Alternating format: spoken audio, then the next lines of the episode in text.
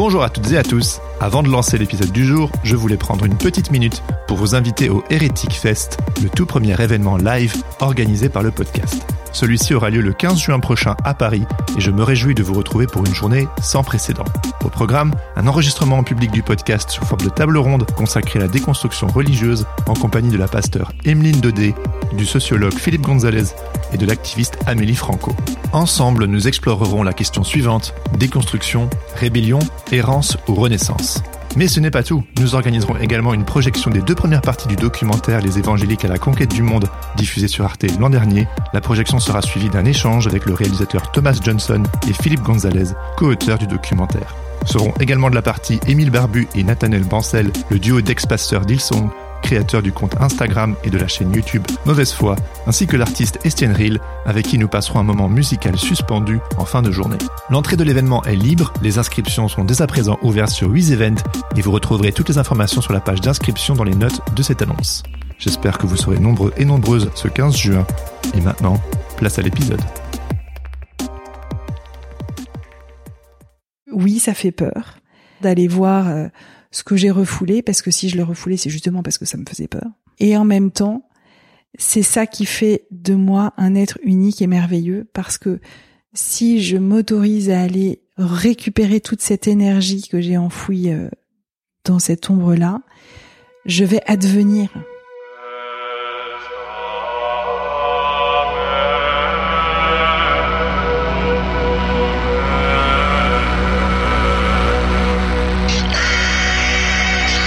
Bonjour à toutes et à tous et bienvenue sur Hérétique, le podcast qui questionne et déconstruit nos croyances religieuses. Je m'appelle Jérémy Kleiss et après avoir remis en question le mouvement évangélique qui m'a vu grandir, j'essaie depuis plusieurs années de réconcilier foi chrétienne et enjeux sociétaux sans renier l'un ou l'autre. Ce projet a été pensé comme un espace bienveillant et critique pour explorer des sujets souvent complexes, voire polarisants en Église.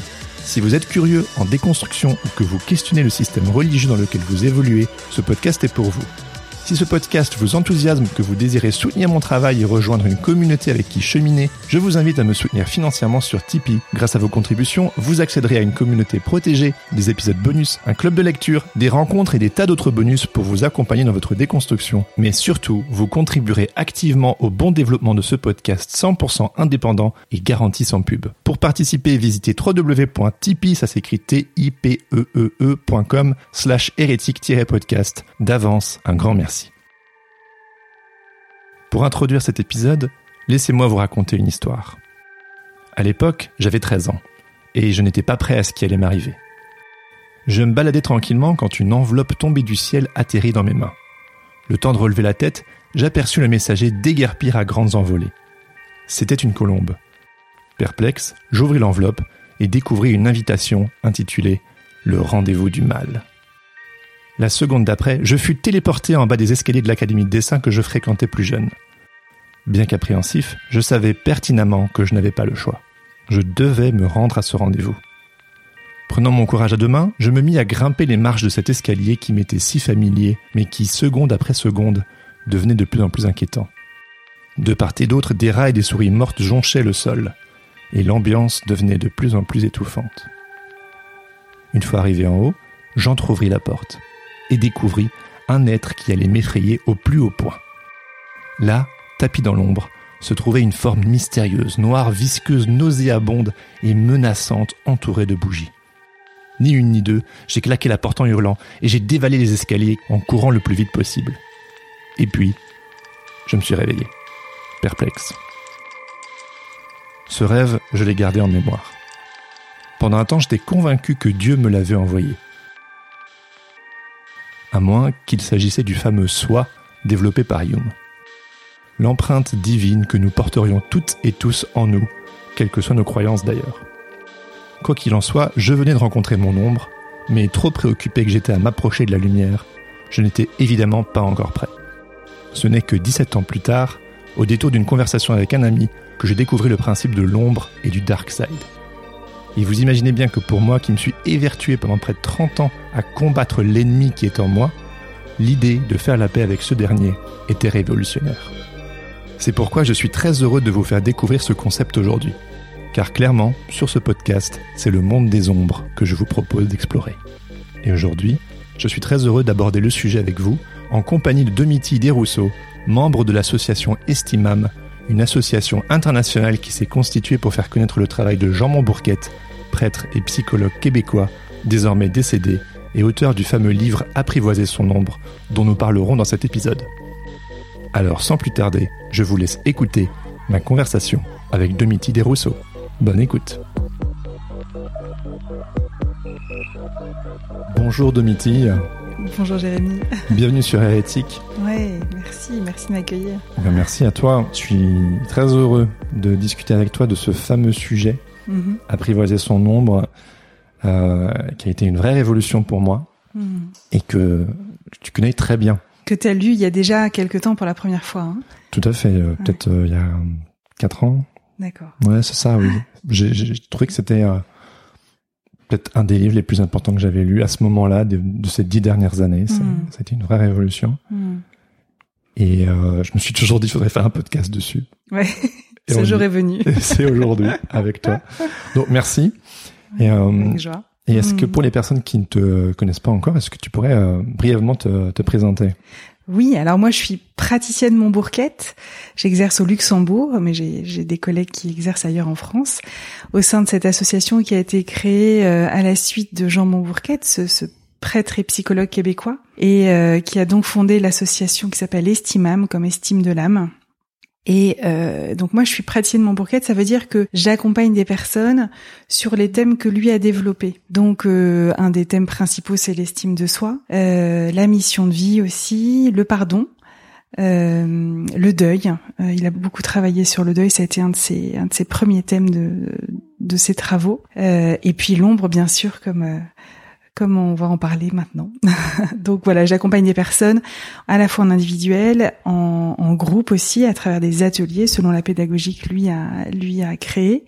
Et puis euh, à côté de ça, je suis conseillère conjugale euh, et familiale. J'insiste sur le familial parce que du coup, j'accompagne aussi pas mal de couples et de parents. Waouh, ça fait beaucoup de casquettes tout ça. Ouais, bah tu sais, j'ai commencé par la parentalité, le, le- le couple, et je me suis dit mais pour que les familles fonctionnent, il faut que les êtres fonctionnent. Et du coup, c'est comme ça que je me suis formée, que je suis venue à, à Jean Montbourquette et, et que j'ai rajouté cette corde à mon arc qui maintenant est devenue en fait mon arc, mon- ma corde principale parce que euh, je, je, je, forme maintenant d'autres praticiens euh, avec euh, avec des collègues. Donc on est on est plusieurs dans ce comité de formation, voilà pour euh, répandre l'approche et ça fonctionne. Mais c'est- c'était un peu ma première question. Comment est-ce que Ouais. tu en es arrivé à, Ouais. à découvrir du coup ce travail sur l'ombre? Pourquoi ça t'a intéressé à un moment donné? C'est vraiment à travers un, un travail sur l'estime de soi que j'ai fait, que j'ai découvert dans un atelier euh, animé par euh, une des premières euh, personnes qui a animé des ateliers selon Jean Montbourquette en France. Et là, je me suis vraiment dit, mais mais il y a un trésor là-dedans. Euh, en France, on est super euh, freudien et en fait, euh, Jung a une approche qui est tellement plus lumineuse, tellement Ah ouais. plus euh, porteuse d'espoir. C'est trop mon copain Guillaume. D'ailleurs, j'aimerais bien, euh, si tu le veux bien, ouvrir avec une petite citation ouais. de Jung. Donc, ce n'est pas en regardant la lumière qu'on devient lumineux, mais en plongeant dans son obscurité. Mais ce travail est souvent désagréable, donc impopulaire. Ouais. Qu'est-ce que ça t'évoque, ça? Bah, ça m'évoque euh, effectivement pour devenir pleinement soi-même, euh, il est bon euh, d'aller un peu plonger dans cette partie de nous que nous avons euh, euh, remis au fin fond de euh, de notre sac à déchets, comme le comme dirait Jean Montbourquette en reprenant les mots de, de Robert Bly, c'est lui qui parle de sac à déchets, c'est assez intéressant. En tout cas, toutes ces parties de nous qu'on n'a pas laissé vivre et, et qui pourtant sont en nous. Comment tu le définirais l'ombre. euh, L'ombre, c'est vraiment tout ce matériau euh, refoulé euh, par peur de déplaire, par peur de ne pas être accepté par son milieu. Et donc, euh, ce sont toutes les parties de nous, que ce soit des traits de caractère, des émotions.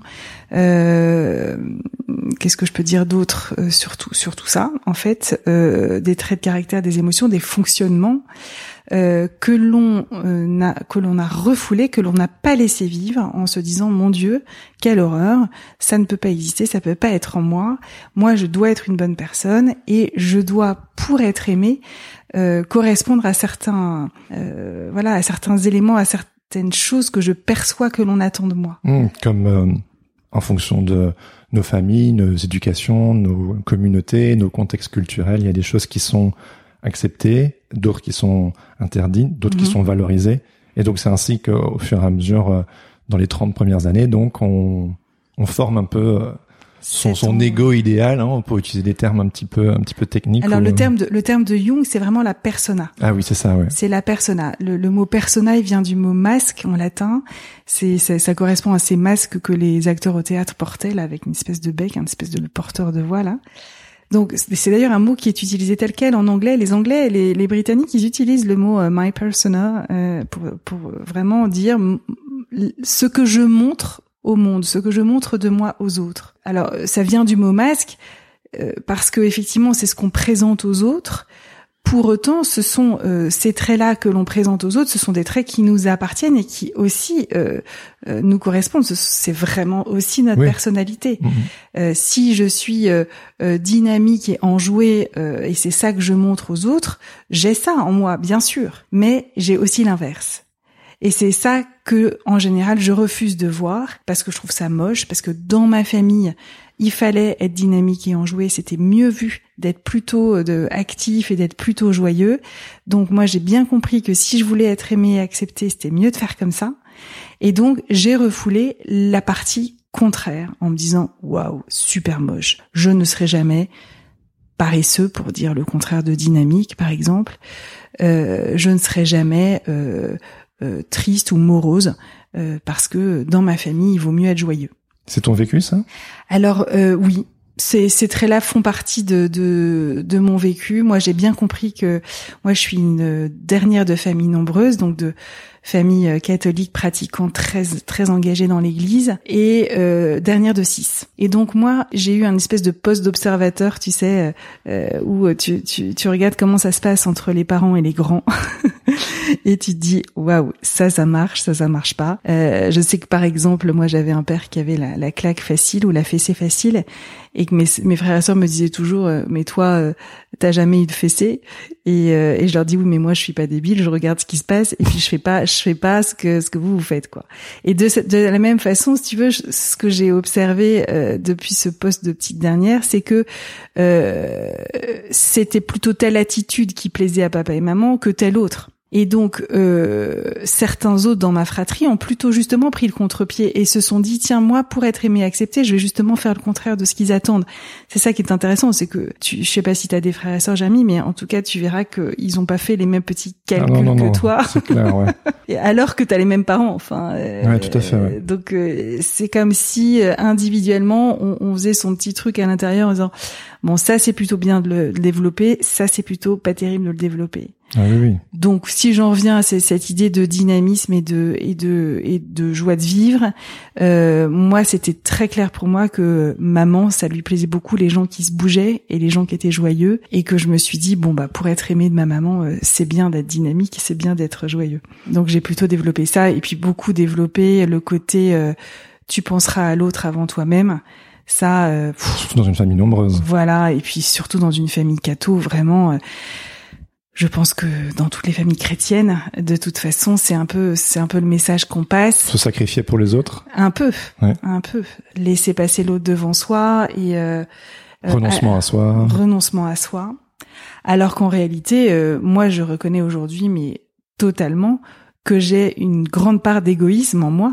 Et, et, et ça y est, je la reconnais et je l'accepte et j'essaye de la transformer. Et ça va être le propos de, de, de aujourd'hui. Et ce qu'on va, c'est sur quoi on va échanger. Mais en tout cas, j'ai appris à me dire, oui, en fait, j'ai tout à fait une part d'égoïsme en moi, même si j'ai une part de générosité aussi. Donc tu découvres cette euh, cette technique, euh, cette approche. Mhm. Comment, pour prendre justement l'histoire que tu viens de me raconter, euh, Mhm. comment est-ce que tu as appris à intégrer cette part d'égoïsme, à, à la reconnaître et à, et à l'intégrer? Bon, je sais, on pourrait parler de manière assez euh, théorique, mais j'aime bien, j'aime bien aller sur euh, ton histoire, ton vécu. Sur, sur mon vécu, ouais.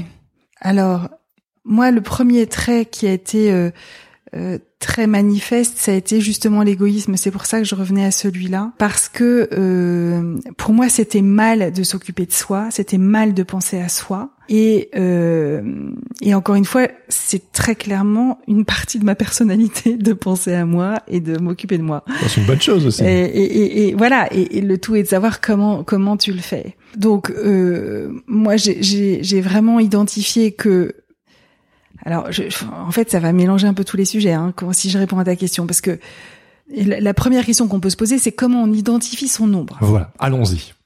Comment on fait? Comment on fait pour repérer ce que l'on a refoulé? Euh, c'est-à-dire que, euh, alors il y en a plusieurs techniques. D'abord, on peut s'imaginer, euh, se demander, mais quelle est ma persona? Qu'est-ce que moi je présente au monde de moi? Et tu vois, je pourrais te demander, Jérémy, toi, si je te demandais de te qualifier avec trois adjectifs, tu dirais quoi?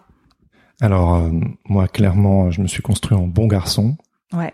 Et en préparant euh, ce, ce, cet entretien, donc j'ai relu entièrement le bouquin pour préparer, je me suis dit que à l'heure actuelle, ouais. euh, donc 34 euh, ans, les deux choses qui me paraissent le plus important que j'aimerais vraiment que être reconnu pour, c'est être un bon mari et un bon père. Et je sais que euh, ça fait partie des impératifs familiaux et qui étaient des choses qui étaient valorisées et que les choses qui me mettent en boule et qui me vraiment me mettent en colère, c'est quand on marche sur ce sujet-là et que on vient remettre en question le fait que bah, que je suis un enfoiré euh, par moment, que je que j'ai de très mauvais euh, côtés euh, ou que euh, que je fais n'importe en tant que papa ou et c'est ça qui m'intéresse, être bon père, être bon mari, c'est quoi? C'est être quoi?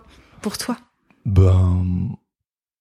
c'est parce que c'est ce trait-là qui va être intéressant à travailler. Ouais. Qu'est-ce que. Euh, qu'est-ce Qu'est-ce qu'il a comme caractéristique un bon père Ah oui, oui, d'accord, d'accord. Oui, oui, oui. Bah, quelqu'un de respectueux, quelqu'un de Ok. d'attentif. Prenons, prenons respectueux. Ouais. Donc toi, t'as développé ça dans ta vie. Donc du moins j'essaie. Enfin, je pense que je suis, euh, je suis pas toujours. Enfin, évidemment, ça tombe sur l'évidence, mais bon. C'est parce que c'est le premier truc que j'ai dit, ouais. c'est le, truc qui te vient. et c'est très intéressant parce que je suppose qu'avec ton auditoire, il y a plein de gens qui se disent respectueux et qui, en tout cas, essayent de l'être. Et, et, n'hésitons pas à nous attribuer des qualités. Tu vois, c'est vraiment pas l'idée de jouer au, au modeste là. C'est vraiment de se reconnaître ça. En tout cas, euh, toi, tu as cet aspect respectueux que tu as plutôt développé. Et en en étant conscient, tu peux te dire, bah, il y a de fortes chances que j'ai refoulé l'inverse. Mmh, mmh. Donc j'ai refoulé l'enfoiré. Mmh, tout à fait, ouais. Hein, comme pour reprendre ton mot. Euh, ça veut dire que l'enfoiré, il est quand même en toi. Ouais, ouais. Super. J'ai appris à lui faire des bisous. à, embrasser son ombre, c'est un des termes. Oui, c'est un des termes. Il y a manger son ombre. Manger son ombre, ouais. Il y, a, ouais, il, y a, il y a plusieurs termes. Et en fait, si tu veux, le, le, le problème de, de de cette ombre-là, euh, de l'enfoiré qui est en toi ou de l'égoïste qui est en moi, c'est que euh, cette ombre-là, c'est du matériau vivant. Mmh. C'est vraiment un truc qu'on a à l'intérieur de nous, mais qui, euh, qui, qui, a beaucoup d'énergie et qui a une énergie de destruction en fait super forte. C'est-à-dire que si toi, euh, et, et, Dieu merci, tu découvres ça à un jeune âge et tu fais partie de ces gens qui vont pouvoir du coup euh, euh, faire ce travail en amont et avant que avant que tu, tu pètes des câbles ou j'en sais rien. Mais le côté si tu arrives à reconnaître avec humilité que tu as un côté enfoiré, mm. que tu ne laisses pas vivre parce qu'on t'a dit sois un bon garçon, eh bien, si tu le reconnais et que tu l'acceptes, tu vas pouvoir chercher son intention positive ce qu'il voudrait de bon pour toi. Dans le fond, toi, Jérémy, qu'est-ce que ça te permettrait d'être un peu plus enfoiré? Bah, C'est se laisser vivre, c'est euh, s'autoriser euh, un écart sans en faire toute une histoire, euh, c'est se sentir un peu un peu plus humain et un petit peu moins un peu moins contraint d'obéir à tout prix aux règles. ouais, en tout cas, ça pourrait être te donner la première place parfois tu vois. Euh, c'est une séance de psy gratuit, c'est formidable. Non, mais euh, parce que, comme tu, tu me le disais en intro, en fait, nos histoires aident les, les personnes dans leurs histoires. Ouais, donc, tout à fait. donc, en fait, s'accrocher et je, je, je, le ferai avec les avec mes exemples aussi bien. Hein, Euh, mais si tu veux, euh, surtout sur des traits assez généraux comme cela, et on peut très bien travailler en plus sur notre personnel chrétien, parce que comme l'auditoire est beaucoup chrétien, ah, oui, oui, c'est tout à fait intéressant de se dire que beaucoup de chrétiens vont se reconnaître dans le côté respectueux, enfoiré, enfin tu vois, ou euh, ou généreux et égoïste. Dans, dans les définitions que que j'ai pas encore données, euh, l'ombre c'est ce matériau que nous, nous avons refoulé suite à des interdits que l'on nous a donnés ou que l'on a perçu, tu vois, qu'on a qu'on a deviné quoi, euh, maman qui faisait la tête euh, euh, quand quand moi je râle ou que je boude, je me dis ouf, c'est pas génial de bouder, je vais m'interdire de bouder, je mets ça dans mon ombre. Mais il y a aussi tous les interdits qu'on perçoit et, et, et, notamment ceux de nos églises sont de ceux-là souvent, enfin il y en a qui sont très clairs et, et, et, dits, mais il y en a plein qui sont sous-jacents, qui sont euh, pas du tout énoncés et que nous on a bien compris. Genre tu euh, euh, tu t'occuperas de ton prochain plus que de toi-même. c'est pas tout à fait ça la phrase, mais finalement c'est ça qu'on a compris. Enfin, en tout cas que moi j'ai compris. Donc cette ombre-là, voilà, elle, elle, se construit sur les interdits reçus ou perçus, et aussi par manque d'occasion. C'est ça, c'est important que je le dise aussi.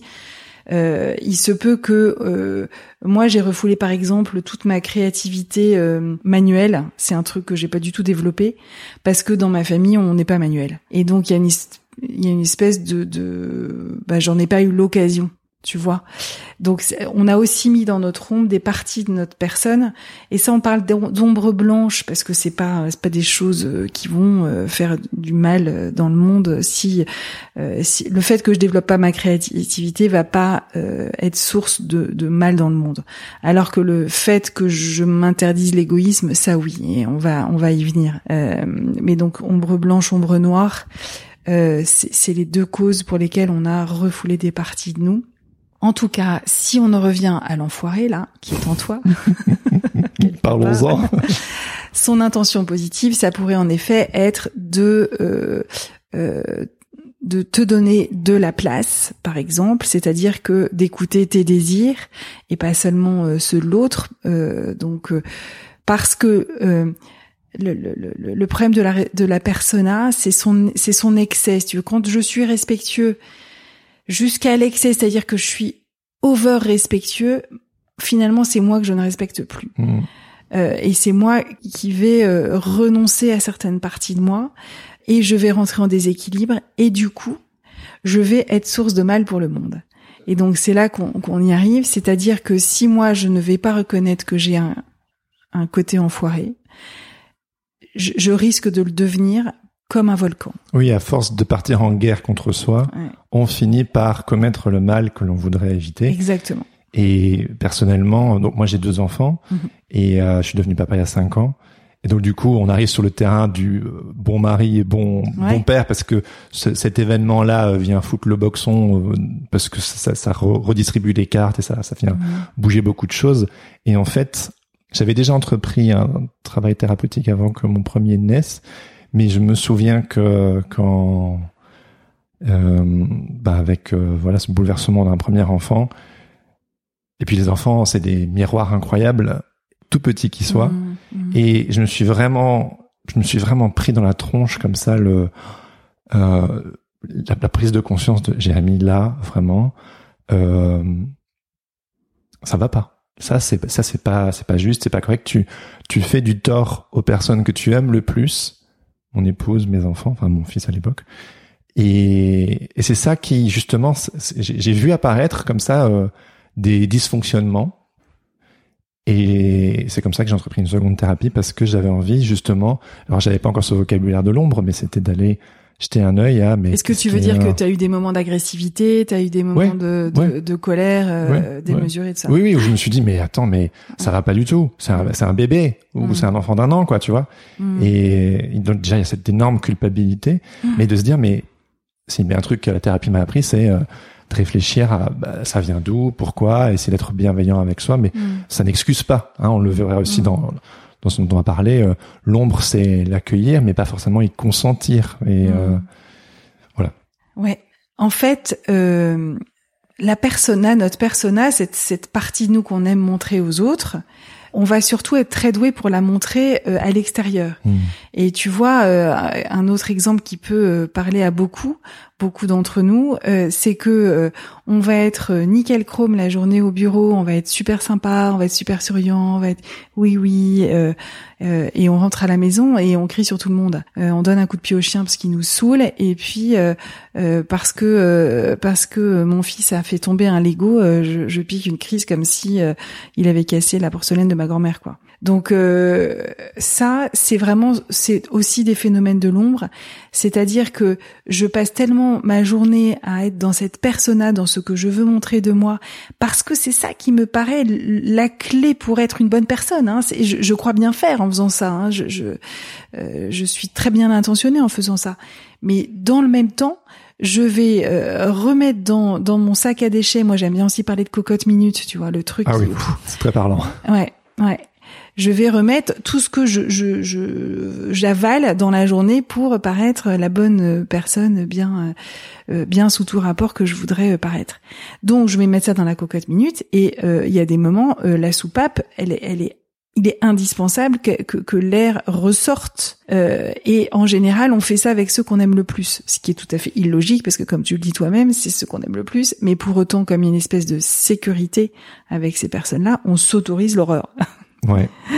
Et, et, et euh, c'est horrible, mais ouais. mais voilà, mm. voilà.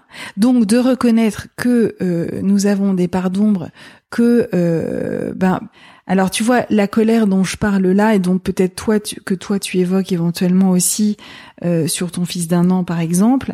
Euh, Parfois, ça se manifeste sous forme de colère, alors que c'est pas forcément de la colère qui est refoulée.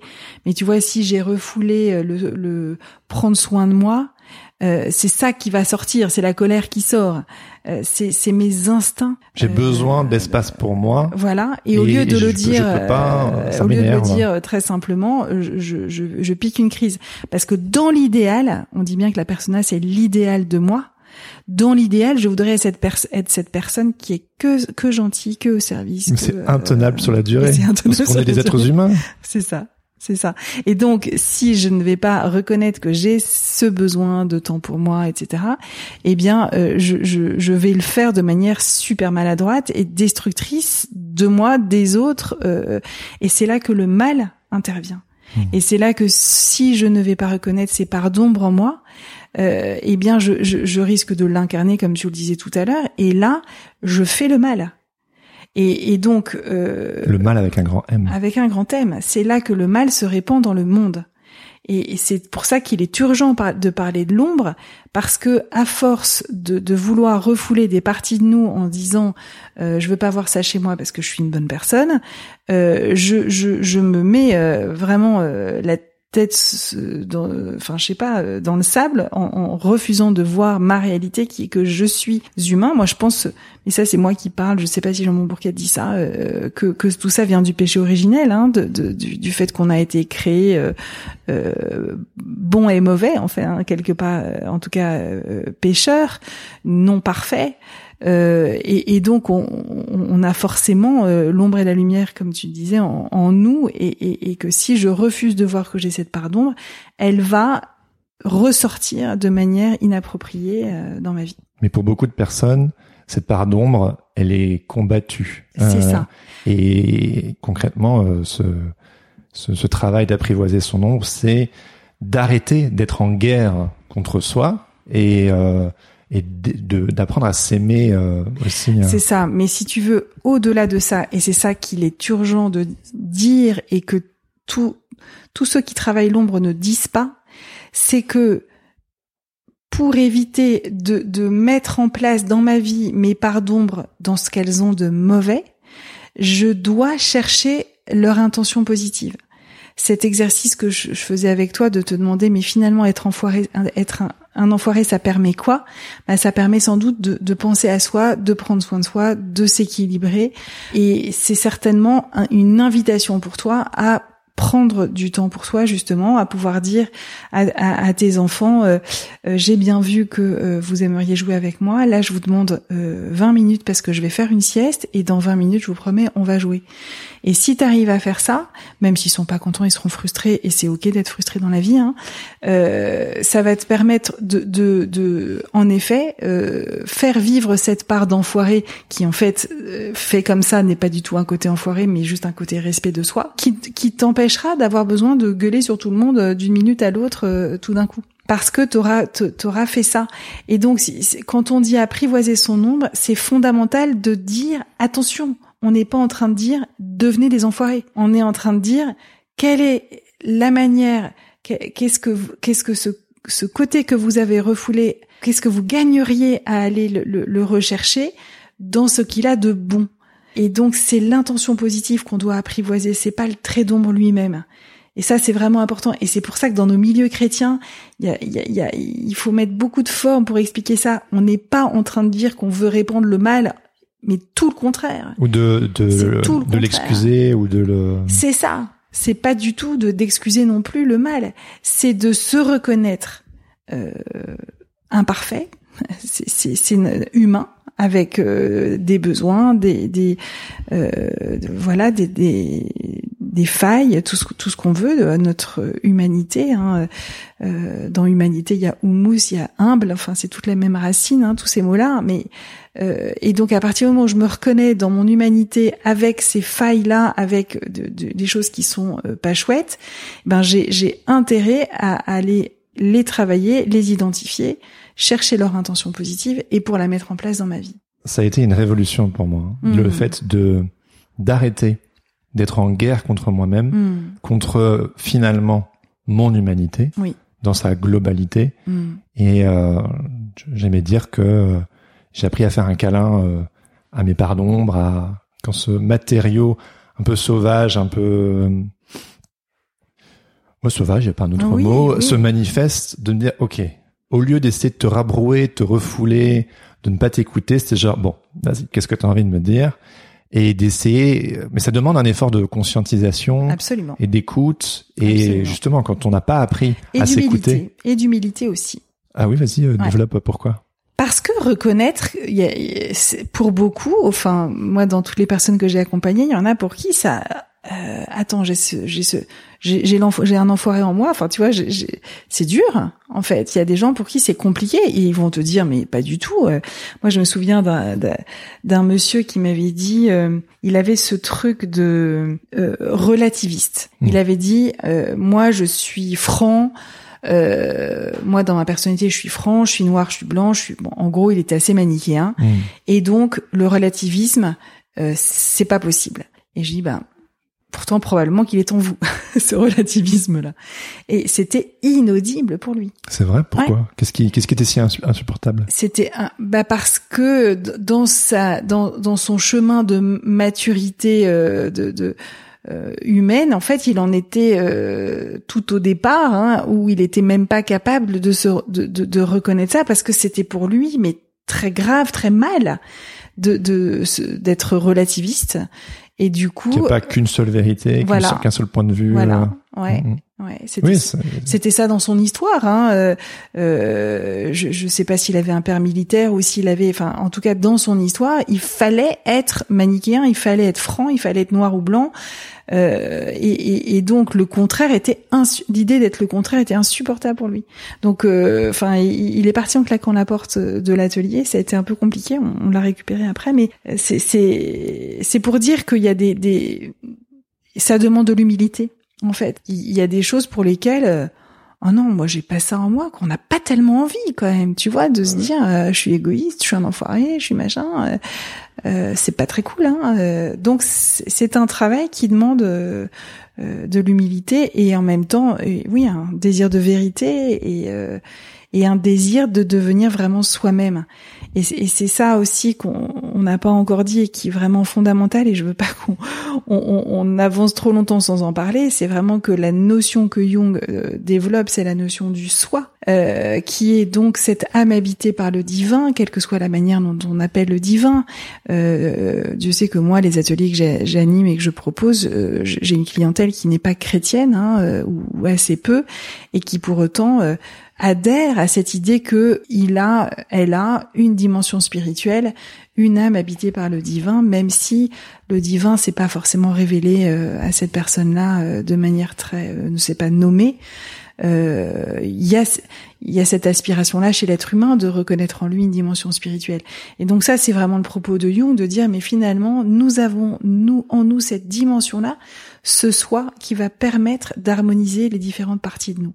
Donc quand, quand tu disais euh, euh, je, fais ce travail de reconnaissance de ce que j'ai dans mon ombre et de, mon dark side et de euh, oui j'ai tout un travail volontaire à faire avec euh, mon psychisme avec mon intelligence et euh, euh, je vais aller tirer de mon inconscient ce que j'ai bien pu mettre dans mon ombre. Et ensuite je fais un travail spirituel que l'on appelle chez nous de passivité active où on demande au grand soi, à cette âme habitée par le divin à l'intérieur de nous, de venir réunifier toutes les parties de nous et de venir les faire danser ensemble, les faire fonctionner ensemble pour que moi je sois égoïstement généreuse ou généreusement égoïste et euh, que toi tu sois euh, euh, un enfoiré respectueux. Euh, tu vois, c'est vraiment ça l'idée, c'est que euh, on n'est pas tout seul dans ce travail-là quand on, est en mesure de reconnaître que nous sommes habités par plus grand que nous en nous. Eh bien, ce lieu euh, de guérison à l'intérieur de nous, ce lieu, ce, guérisseur intérieur, c'est aussi un organisateur intérieur, un, programmeur qui détient le programme de notre personne. Et lui, il a ce pouvoir d'harmoniser toutes les parties de nous. Et ça, c'est quand même une super nouvelle parce que quelquefois ça peut nous paraître euh, au-delà de nos forces de d'apprivoiser cette pardon justement de manière euh, respectueuse de moi et des autres, de manière euh, morale, c'est-à-dire prendre du temps pour moi plutôt que crier sur tout le monde. donc avant d'arriver à cette étape d'harmonisation, mm-hmm. comment on fait pour repérer cette ombre? Oui. Euh, J'avais commencé là-dessus. et, comment on fait pour l'apprivoiser? Oui. Donc, la repérer, j'étais partie là-dessus en te demandant ton exemple et en disant une manière de la repérer, c'est de se définir. Tiens, comment moi je me définirais? Et toi, tu me dis, bah moi je suis quelqu'un de respectueux. Et donc tu tu prends l'adjectif contraire et tu te dis, ça veut dire que j'ai refoulé le contraire. Donc c'est pas cool, hein? C'est pour ça que je te disais qu'il faut de l'humilité parce qu'il y a un côté euh, bah merde quoi. Je, moi je je suis une bonne personne, je suis euh, je suis quelqu'un je suis quelqu'un de bien et tout d'un coup je viens me dire ah mais si j'ai ça c'est que j'ai aussi son contraire. Sauf que je veux pas le voir. Ok, bon. Et donc ça, c'est une première manière de, de, de repérer euh, nos traits d'ombre. On a euh, l'ombre, elle génère euh, des, des obsessions, elle génère des compulsions et elle génère de, de l'anxiété, du malaise. C'est-à-dire que, et tu parlais de culpabilité, je crois tout à l'heure, quand tu disais, euh, quand je me mets à crier sur mon fils d'un an, je culpabilise. Ah oui, bienvenue au club. C'est, c'est heureusement, euh, heureusement, qu'on culpabilise. Heureusement, heureusement. Et cette cette culpabilité là, cette anxiété là qu'on peut avoir à différents moments de nos vies, ce, ce, ce sentiment de malaise par exemple, ça vient vraiment euh, parler d'un trait d'ombre qui cherche à se dire. Donc, enfin moi je je peux te donner euh, l'exemple. Euh, je vais changer son nom, mais je vais parler de, de Marco qui est italien là au Luxembourg et qui vient me voir à 43 ans et qui me dit je viens vous voir parce que je sais plus qui je suis, je sais pas ce que je veux, je sais pas où je vais ça va pas trop, mais je sais pas non plus ce qui va pas. Euh, enfin, le gars vraiment, tu vois, 43 ans, typique, milieu de vie. Ah oui, oui. Euh, qui c'est un des moments où ça se révèle. C'est un hein, des moments où ça se révèle. C'est un des moments où on a des, des on a, on est sujet au burn-out, on est sujet à des à des maladies toutes sortes et on est sujet à, à, à de l'angoisse, de l'anxiété, de la culpabilité, du malaise. La crise de la quarantaine. Qui peut arriver avant. Hein, qui peut arriver euh, avant et qui peut ne pas arriver lorsqu'on a travaillé sur soi suffisamment avant. Ouais. Bon, moi, je sais que ça s'est plutôt manifesté fin de la vingtaine, début de la trentaine. Et sans doute parce que tu as eu un événement de ta vie qui t'a fait... Euh... Des obsessions. Sans rentrer dans les détails, euh, j'ai commencé à vraiment me rendre compte qu'il y avait, j'avais des trucs qui tournaient en boucle et que je me disais, euh, pourquoi est-ce que j'ai ces fixettes? Et puis tu te rends compte de mm. l'ombre familiale et de l'ombre institutionnel et qu'il y a des choses qui c'est c'est comme euh, on parle de fantômes transgénérationnels, il y a des choses qui viennent nous hanter mais qui ne nous concernent pas et mm. qui qui mais qui sont quand même là. Et mm. puis quand on veut pour moi c'était aussi une histoire de de liberté pour vivre libre, faut aller voir euh, au fin fond et conscientiser les choses pour pouvoir. Euh, c'est ça. Donc ça peut arriver avant, mais beaucoup beaucoup de gens. Euh, moi, j'ai quand même une clientèle de milieu de vie assez euh, assez majoritaire et, et, et, ce gars-là, il était vraiment absolument typique, quoi. Il a, euh, en, arrivant avec sa demande qui était très fouillie, mais qui finalement revenait à dire qui suis-je, où vais-je? Et euh, euh, il y a des tas d'aspects de, de, ma vie que je sens pas harmonisés et, et unifiés. Et, et donc voilà, ça c'est une autre manière de se dire j'ai besoin de travailler mon ombre et pour et pour aller repérer du coup les traits de, de l'ombre, il y a toujours, je répète, cette histoire de prendre le contraire de ce que j'ai mis dans ma persona. Il y a aussi euh, les sujets qui me font peur, qui m'obsèdent, euh, les sujets sur lesquels je tourne en boucle. Euh, si euh, je cherche toujours des, des... moi c'est pas avec les obsessions que j'ai que j'ai découvert mon nombre. Je cherche toujours des, exemples d'obsessions, mais euh, je les trouve pas très faciles à trouver parce que le dernier moyen qui est vraiment euh, enfin si tout ce tout ce qui nous fait peur, hein, ça ça parle de notre ombre. Mais le moyen que je trouve le plus efficace et avec lequel moi je travaille le plus, c'est les projections sur les autres. Ah oui, oh, vas-y. En fait, euh, il faut savoir que dès lors que quelqu'un me sort par les yeux, c'est qu'il vient parler de mon ombre. Donc, si je ne supporte pas ma voisine Paulette parce que elle ne parle que d'elle toute la journée, qu'elle est obsédée par elle-même et que euh, toutes ces phrases commencent par moi je, eh bien c'est probablement que Paulette elle vient me parler de, de quelque chose de mon ombre. Elle est insupportable Paulette. Et pour moi elle est insupportable. Et donc, si tu veux, euh, là, et c'est pour ça aussi d'ailleurs que l'on dit que apprivoiser son ombre, c'est passer du jugement à la compassion. Parce que je vais juger Paulette, alors qu'en fait, Paulette, elle vient juste parler de moi. La preuve en est que Paulette, toi, elle t'énerve pas. Si elle m'énerve. Elle t'énerve aussi, toi. Bon, on a la même ombre. Mais, mais par exemple, mon mari, lui, euh, il est beaucoup moins énervé. Hmm. Euh, mon mari, il trouve que Paulette, oh, bah, qu'est-ce que tu veux, elle est brave, euh, c'est, c'est, c'est pas grave, elle a, oui, bah oui, elle parle d'elle, so what, quoi. Moi, ça me sort par les yeux. Et ça, euh, et dès lors que vous pouvez vous dire, vous tous euh, les auditeurs, que dès lors que vous avez quelqu'un pour lequel vous vous dites je ne le supporte pas ce gars-là ou cette personnage, je ne peux pas le voir en peinture, vous êtes sûr qu'il vient appuyer sur un trait de votre ombre. Donc la question à se poser, c'est mais cette personne-là que je supporte pas, qu'est-ce que je ne supporte pas chez elle? Donc moi chez Paulette, c'est le côté elle ne parle que d'elle, il y en a que pour elle, elle est obsédée par elle-même. Et évidemment, euh, chez moi, c'est tout à fait été un interdit de penser à ça, de penser à moi, de me mettre au centre, de parler de moi, d'être. Euh, euh c'est ce que je fais ici pour autant, mais tu vois, je te remercie. J'ai bien apprivoisé mon nom.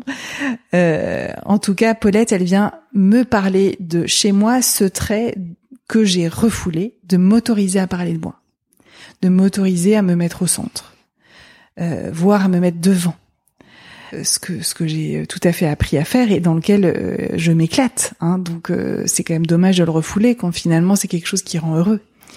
Mais en tout cas, c'est un excellent moyen de, de retrouver, de d'identifier notre ombre, c'est de voir les personnes qu'on supporte pas. On peut le voir aussi, et donc c'est ce qu'on appelle les projections, hein, la fascination négative, mais on peut le voir aussi dans la fascination positive. On peut voir aussi qu'il y a des personnes qu'on admire grandement, des personnes où on se dit mais waouh cette personne-là, elle est super organisée. Euh, je vois bien que euh, son bureau est impeccable, tout est dans l'ordre, tout est classé. Euh, je suis vraiment admiratif de ça. Eh ben, là aussi, ça vient, ça vient parler du fait que moi, j'aimerais être aussi organisée qu'elle, et donc que moi, le sens de l'organisation, je l'ai pas encore développé en gros, je suis assez bordélique. C'est, c'est pas, c'est pas un bon exemple pour moi parce que c'est pas, c'est pas vraiment le cas et c'est pas un trait ni, ni qui a de l'importance pour moi, ni dans la personne ni dans l'ombre, mais c'est un trait que qui revient souvent dans les personnes que j'accompagne. Tous les gens qui sont un peu perfectionnistes, tu vois, euh, et à l'inverse tous ceux qui sont très euh, euh foutoirs et bazar en tout cas, pour identifier notre ombre, on peut travailler avec les personnes qui nous agacent, non pas pour parler de ces personnes elles-mêmes, parce que les personnes ne sont pas le sujet, mais comme un support pour découvrir ce que nous, on a pu mettre dans notre ombre, qui nous agace ou qu'on admire. Ce qui peut faire le lien avec le couple aussi. Euh, je sais pas si tu veux qu'on aille dans cette direction-là. Ah, vas-y, on euh, peut, on peut un petit peu, ouais. On peut aller dans cette direction-là pour dire que l'ombre est une affaire euh, aussi qui va se révéler dans le couple très fort. Parce qu'en fait, on va tomber amoureux de quelqu'un qui a mis dans sa persona des traits de notre ombre. Tout à fait. Ça veut dire qu'on va souvent avoir une persona commune. Euh, si je, je, je prends euh, ma relation avec mon mari, nous on est par exemple tous les deux actifs, on est tous les deux assez dynamiques, assez euh, à se bouger. Donc ça, on a ça dans notre persona tous les deux. On a des traits de persona qui sont communs. Et puis euh, on a euh, aussi des traits contraires, ce pourquoi on s'est attiré l'un l'autre. C'est-à-dire que lui a admiré des trucs chez moi et moi j'ai admiré des trucs chez lui. C'est assez inconscient tout ça parce que tomber amoureux, tu fais pas exprès, tu réfléchis pas, tu te dis pas euh, c'est parce que j'aime ça chez lui que je deviens amoureux. Mais en tout cas, le, sentiment amoureux, il est il est comme ça. Il naît d'une fascination que j'ai pour les traits que l'autre a que moi je n'ai pas. Et je ne vous apprendrai rien en vous disant que beaucoup de couples divorcent pour les mêmes raisons que celles pour lesquelles ils se marient. Ça veut dire quoi? Ça veut dire qu'au début, au début, j'ai été fascinée par le côté euh, très perfectionniste de mon mari. Je vais reprendre ce- cet exemple-là, par exemple.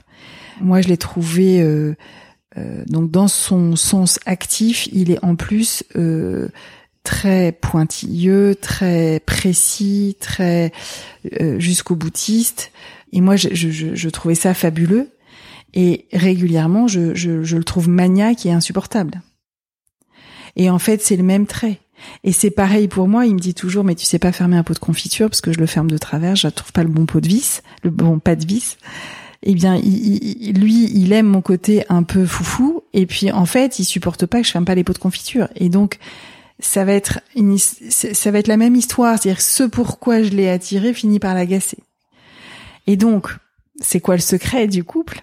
À nouveau, ben, on en revient au thème du jour. C'est-à-dire que si moi, j'apprends de lui, j'apprends euh, son son jusqu'au boutisme ou son ou un peu de son perfectionnisme et que lui apprend de moi à être plus cool et à pas toujours bien euh, fermer les pots de confiture, eh bien lui va se compléter, moi je vais me compléter et nous aurons beaucoup moins besoin euh, d'avoir euh, de chercher cette complétude en unité conjugale.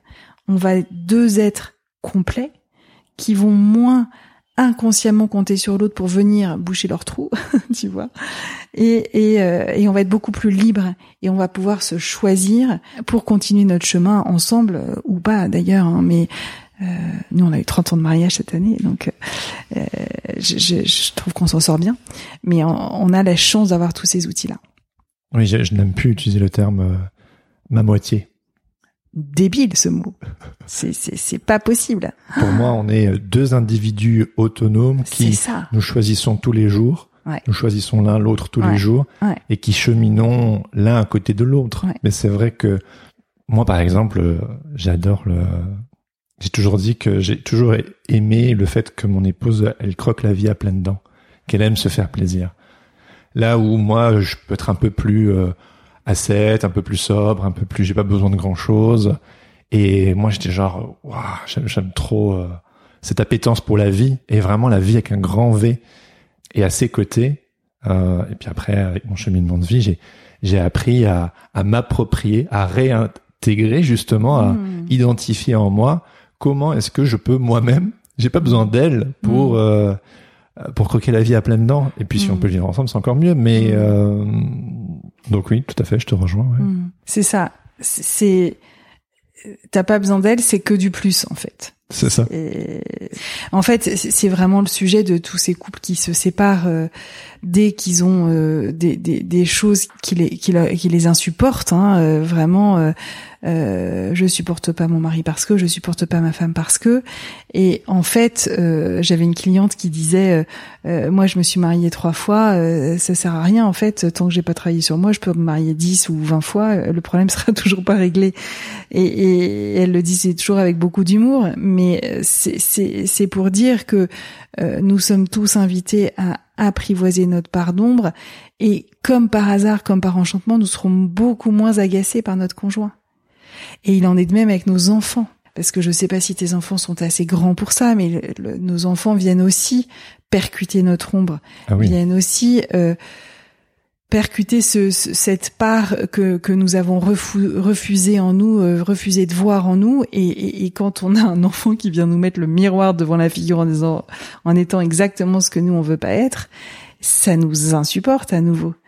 Euh, moi, je, je, mon fils me pardonnera de prendre cet exemple-là que je prends systématiquement, mais euh, qui, qui, qui, a tellement euh, révolutionné notre famille parce que euh, j'avais un, j'ai cinq enfants et il y en a un qui est particulièrement lent qui était particulièrement lent parce que c'est très amusant justement qu'il ne le soit plus. Ça vraiment c'était euh, ça a été révolutionnaire. Mais quand j'ai compris qu'en fait j'étais agacée par lui pas parce qu'il est lent mais parce que moi je suis trop rapide j'ai dans le travail que j'ai fait sur moi, à ce moment-là, il avait 11 ans, je suis allée le voir et je lui ai dit "Apprends-moi à ralentir." Et là, il a halluciné, il a ouvert les yeux comme ça, il m'a dit comme des sous-goupes, il me dit "Euh, pardon?" et je lui dis je, je réalise que je te gronde tout le temps parce que je te trouve trop lent, mais en fait, je crois que moi, je dois apprendre à ralentir et je pense que tu as à m'apprendre là-dessus parce que je sais pas bien faire. Et alors il m'a dit "Bon alors maman, tu t'assieds et tu ne fais rien. C'était hyper drôle. Et de ce jour-là, on a vraiment euh, décuplé notre complicité et euh, j'ai été très peu, beaucoup moins agacée par lui, vraiment. Et en effet secondaire, lui en plus s'est mis à accélérer. Et, c'est peut-être le moment d'ailleurs euh, pour, introduire cette notion-là dont, dont tu as, enfin qu'on a vaguement évoqué, de l'ombre familiale, parce que donc vous avez compris que nous avons une ombre individuelle, c'est-à-dire que chacun de nous, de par son chemin de vie, de par sa personnalité, de par ce qui lui est arrivé, de par euh, son, psychisme unique et individuel, a euh, choisi de mettre des aspects de lui dans sa persona et d'autres dans son ombre.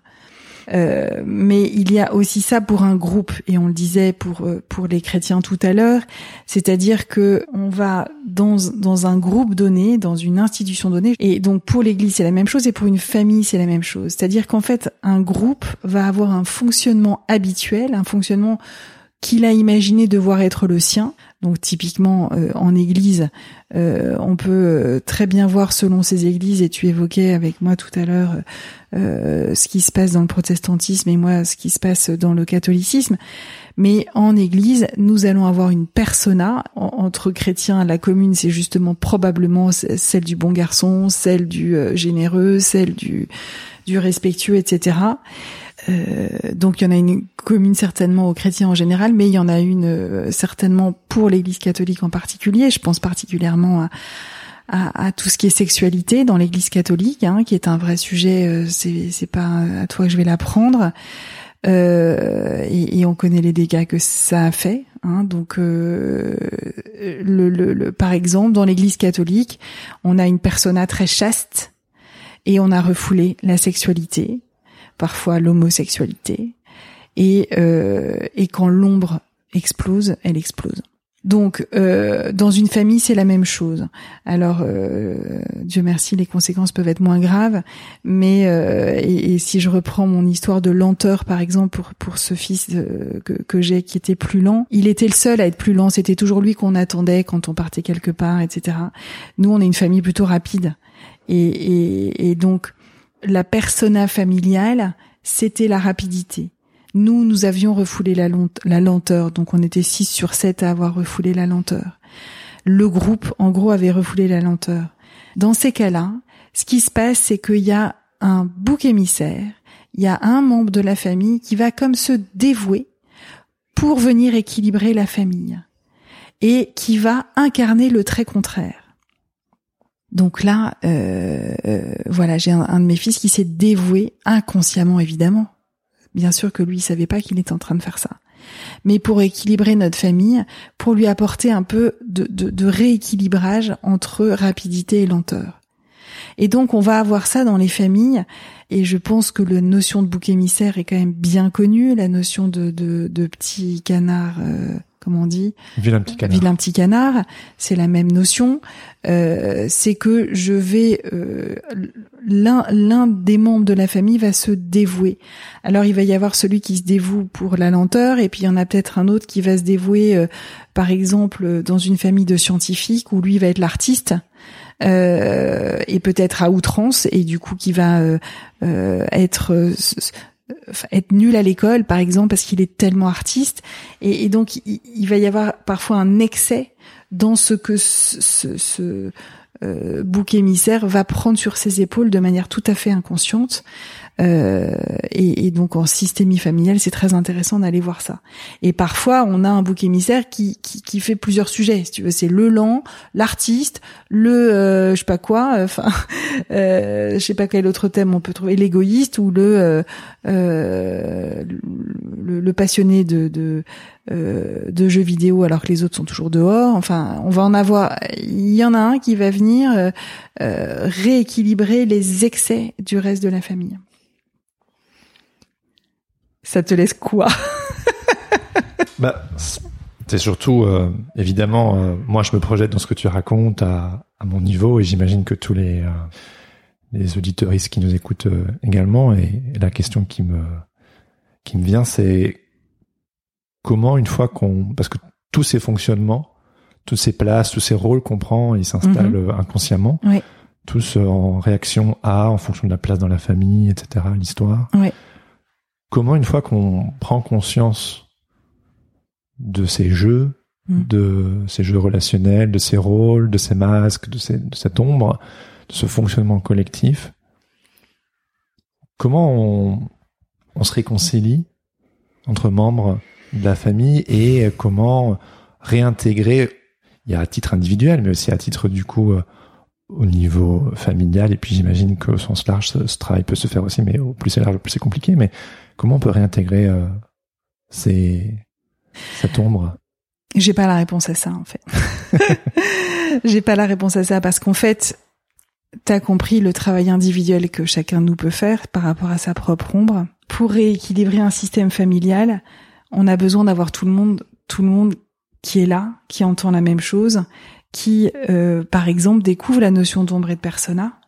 Et est-ce que ça c'est réaliste? Est-ce que aujourd'hui euh, Enfin, là, j'ai une cliente qui m'a dit euh, j'aimerais venir euh, pour mes 40 ans, je voudrais venir avec mes cinq frères et sœurs. Est-ce que vous pourriez nous recevoir avec à 6 Bon. Tu l'as fait?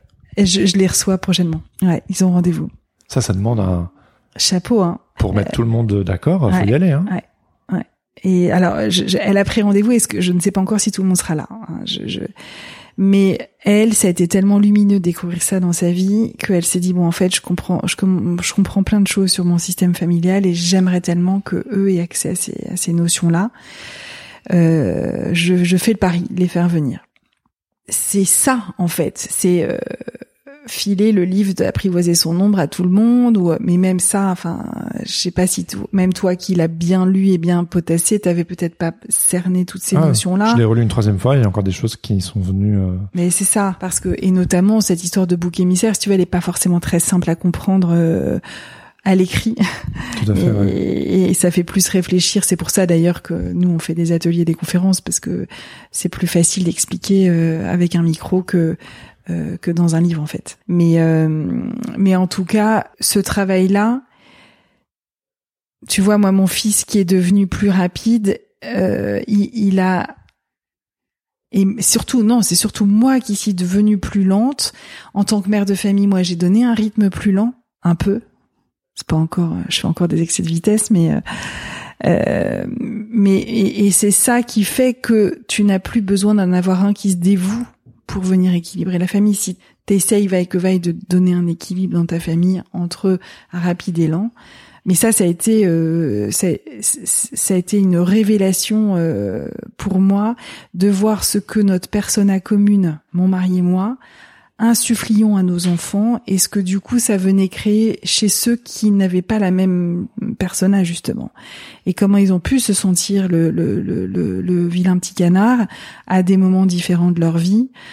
Bon et aujourd'hui c'est vrai qu'on a des on, a des super belles relations euh, euh, parce que je pense qu'ils ont connaissance de tout ça et que euh, ils rigolent en fait euh, en se disant ah oui non mais je suis tellement ton ombre qu'évidemment que là on peut pas être d'accord. C'est beau quand on peut s'en amuser. Mais voilà, mais voilà.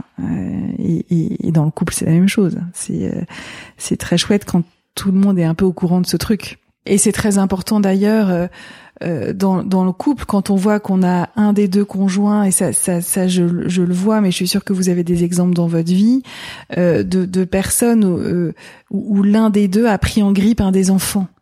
Euh, moi, j'en je, vois ça des, des, couples qui vivent ça, et euh, donc ça, c'est pas forcément une histoire de d'ombre familiale, mais d'ombre plutôt personnelle. C'est-à-dire que si je pense à cette famille que j'ai vue il y a pas, pas très longtemps, où, où, le papa est super dur avec son fils de 14 ans, et je, je perçois que waouh, il est vraiment dur avec lui, beaucoup plus qu'avec ses autres enfants, etc. Donc ce fils de 14 ans vient toucher quelque chose chez lui, vient vraisemblablement parler de son nombre, et je ne sais pas si c'est le côté euh, difficulté scolaire qui lui qui le, qui le renvoie lui-même, si c'est le côté euh, j'ai pas beaucoup d'amis qui le renvoie lui-même, j'en sais rien. J'ai vu cet, enfant de 14 ans et et, du coup euh, l'estime de lui du gamin est, est complètement atteinte parce qu'évidemment comme il se prend les projections de son père, ben lui a l'impression que c'est lui le problème alors qu'en fait, si le père arrivait à reconnaître que ça parle de ça chez lui, qu'il arrivait à travailler là-dessus et à se dire ok, j'ai à reconnaître que j'ai ça en moi et à le faire vivre dans ma vie de manière positive, je vais être beaucoup moins agacée par mon fils. Et en plus, son fils, naturellement, va retrouver un équilibre parce que lui, il vient forcément appuyer sur le bouton rouge.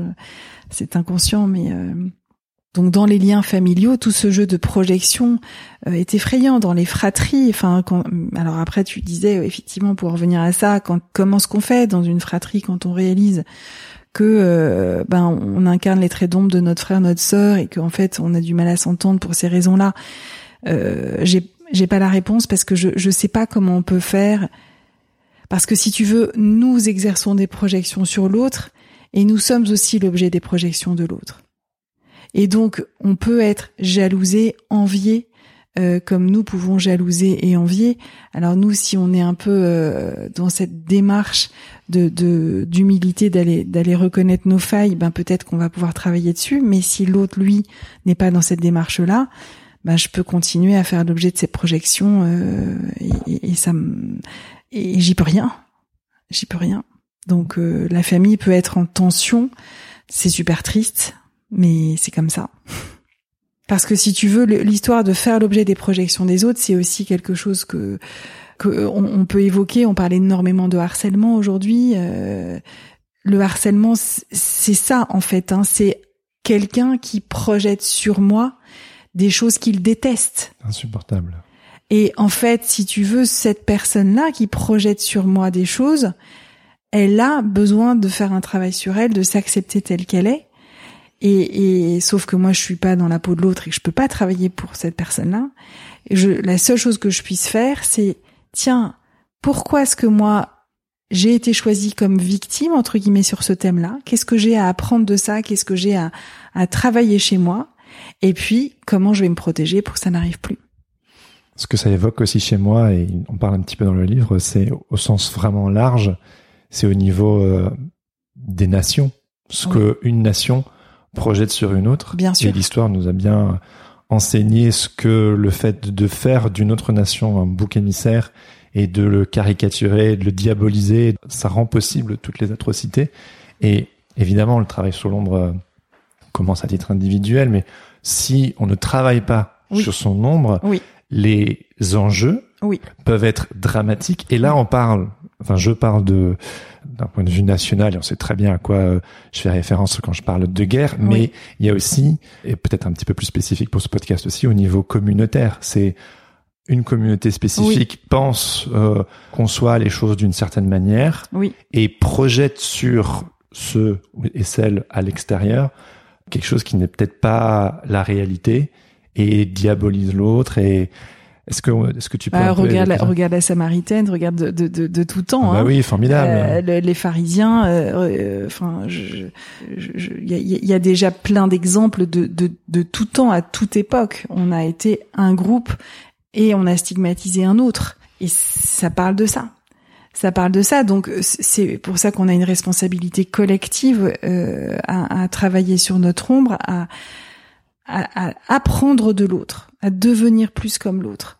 Et si on a été, euh, euh, si on a oppressé le peuple juif, est-ce que j'aurais pas pu plutôt euh, apprendre de lui toutes ses qualités commerciales que je lui jalousais, toutes ses qualités financières, de, de, de gestion, plutôt que de, de le mettre au banc de la société? L'idée, c'est qu'est-ce que j'ai à apprendre de mon prochain? Qu'est-ce que j'ai à apprendre de lui? Et qu'est-ce que je peux lui apprendre de moi? Je me souviens de ce moment où moi, pendant très longtemps, j'étais dans la posture de celui qui évangélisait l'autre, hmm. jusqu'à jusqu'à un jour où je me suis dit, je veux laisser l'autre m'évangéliser, mm. se me mettre à son niveau, lui dire, vas-y, euh, je vais t'écouter, apprends-moi. Hmm. Et c'est vraiment une une démarche vraiment différente quand Mm. tu passes de celui qui qui a un peu l'ascendant, celui qui sait, celui qui est censé apporter la vérité, et de se dire, euh, vas-y, euh, je t'écoute. Et je, je pas une sorte d'écoute feinte pour Mm. essayer de replacer mon produit derrière, tu sais. C'est ça. C'est genre évangélise-moi. Ouais. Et Et ça, dans un groupe, en fait, euh, on, on est terrible parce que on, on va se, se, se monter en, en mayonnaise euh, en- entre nous, quoi, dans, dans un groupe, euh, en stigmatisant quelqu'un. Et, c'est- et, et ça va être euh, et donc il faut qu'il y ait des lanceurs d'alarme au milieu de ce groupe qui disent non mais attendez vous êtes en, vous regardez vous voyez ce qu'on est en train de faire là. De, toute façon, moi moi je, crois à notre devoir de développement personnel, mais bon, ça c'est personnel de croire ça, mais euh, je, je pense que nous devons euh, faire ces démarches de développement personnel qui reviennent à devenir conscient, de plus en plus conscient de ce que j'ai dans mon inconscient. En fait, 80% de ce qui se passe dans ma tête, c'est dans l'inconscient. Moi, j'y ai pas accès. Mais plus je travaille sur moi, plus je médite, plus je euh, je- je- j'accepte de rendre, je me fais accompagner éventuellement, je, je, je, conscientise des choses qui, qui étaient inconscientes et donc je peux, du coup, je peux les gérer. il faut être aware, comme dirait l'ami Jean-Claude. Ben, c'est ça. c'est ça, be aware. Et soyez, soyez conscient de, de, de, de, de ce qui se passe. Alors, euh, c'est pas en claquant des doigts, hein, c'est qu'on devienne conscient de ce qui se passe à l'intérieur. Mais en tout cas, d'être aware déjà de, de, de, s- de me voir faire comme tu l'as fait, comme tu as eu cette intelligence de, de, de, de reconnaître que tiens, tu es en train de crier sur un bébé d'un an, en fait. Donc, euh, mais, mais, mais on n'est pas nombreux, il y a pas, enfin, beaucoup ne, ne, ne se voient pas faire et se disent, bah, je suis dans mon bon droit de, de, de lui crier dessus, t'as vu ce qu'il a fait. Donc, euh, à partir du moment où je suis dans cette démarche de me croire dans mon bon droit, D'ailleurs, c'est marrant parce que ce- cette phrase d'être dans son bon droit, elle m'évoque euh, un, un prêtre qui m'avait dit ça un jour. Dès lors que je dis je suis dans, je suis dans mon bon droit, c'est que je suis dans le péché. Lui, il avait dit ça. Et j'ai beaucoup réfléchi là, depuis. Je me dis en fait, c'est souvent, c'est le j'ai bien le droit. Non, mais j'ai bien le droit de. Quand tu dis ça, tu, tu peux tout, euh, tu peux aller euh, creuser un peu. Tu te dis à tous les coups, je suis pas dans quelque chose de très juste. Donc, euh, donc être dans son bon droit de crier sur son enfant ou de je ne sais quoi, bah euh, non, je suis pas dans mon bon droit. C'est que tiens, je reconnais que ce comportement et ça aussi, je veux le dire ici, un comportement il est moralement bon ou moralement mauvais et là-dessus il n'y a pas de sujet quoi. Vraiment euh, le, le bien et le mal existent et les, nos comportements euh, sont bons ou sont mauvais. Mais et c'est là qu'on revient à la notion d'intention positive, tu vois. Le comportement de crier sur son enfant euh, d'un an est, mauvais. Enfin, je veux dire, euh, effectivement, euh, tu peux tu peux gronder un enfant d'un certain âge et que ça ait du sens, mais certainement qu'un bébé ne, va rien apprendre de ça et que ça va pas être productif. Donc, on peut dire que le comportement est mauvais. Pour autant, ton intention était bonne enfin l'intention il y avait pardon il y avait un- une intention positive derrière c'est plutôt ça que je veux dire. Et probablement que ton intention positive c'était euh, être paisible. Tu Mhm. vois sans doute que ton enfant t'agaçait te saoulait il pleurait j'en sais rien il, il t'embêtait. Et toi ton intention positive derrière tes cris c'était juste je veux retrouver la paix. Sauf que tu t'y es mal pris pour faire ça. Et, et je dis tu, mais tu, tu Oui, bien que chacun de nous, ouais, euh, c'est un tu général sur euh, nos comportements qui sont bien souvent inadaptés. Mais dès lors que je, je, je, je ok, j'acte que cette, ce comportement que j'ai est mauvais, enfin voilà, que je peux reprendre l'exemple de mon fils qui était lent et pareil que, que, que, que je harcelais pour qu'il se dépêche. Euh, je trouve que c'était pas un comportement euh, chouette. Et pour autant, mon intention était que la famille tourne bien. Bien sûr que mon intention derrière était positive. Et, et moi, je voulais aussi, mon intention positive, c'est d'aussi avoir une bonne image de moi en tant que mère, etc. Pour autant, une fois que je conscientise que ce qui anime ce comportement, c'est d'avoir une bonne image de moi en tant que mère, ben je vais me dire ok, qu'est-ce qui me donnerait une bonne image de moi en tant que mère? Ben c'est plutôt de me mettre à l'écoute de mon enfant, comme tu le disais euh, juste avant. Et donc cette cette awareness qu'on est appelé à développer, c'est vraiment ça. C'est ok, je suis un être humain euh, doté d'une conscience, doté d'une intelligence. C'est de c'est de mon devoir de d'aller de, regarder derrière mes comportements qu'est-ce qui motive ce comportement et est-ce que je peux choisir un autre comportement pour parvenir à mes fins? Tu dirais quoi à quelqu'un qui nous écoute là et qui à qui ça fait trop peur d'ouvrir la boîte de Pandore? Ouais, je dirais que il est une merveille cette personne-là qui se dit ça et euh, qu'il est unique et merveilleux et qu'il est appelé à devenir pleinement lui-même. Et que oui, ça fait peur. Ça fait peur d'aller voir euh, ce que j'ai refoulé, parce que si je le refoulé, c'est justement parce que ça me faisait peur.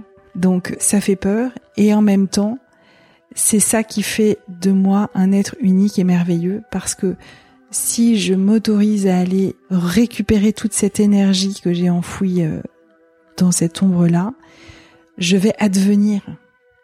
Et en tant qu'être humain unique et spécial, je suis appelé à advenir et à prendre pleinement ma place dans l'univers.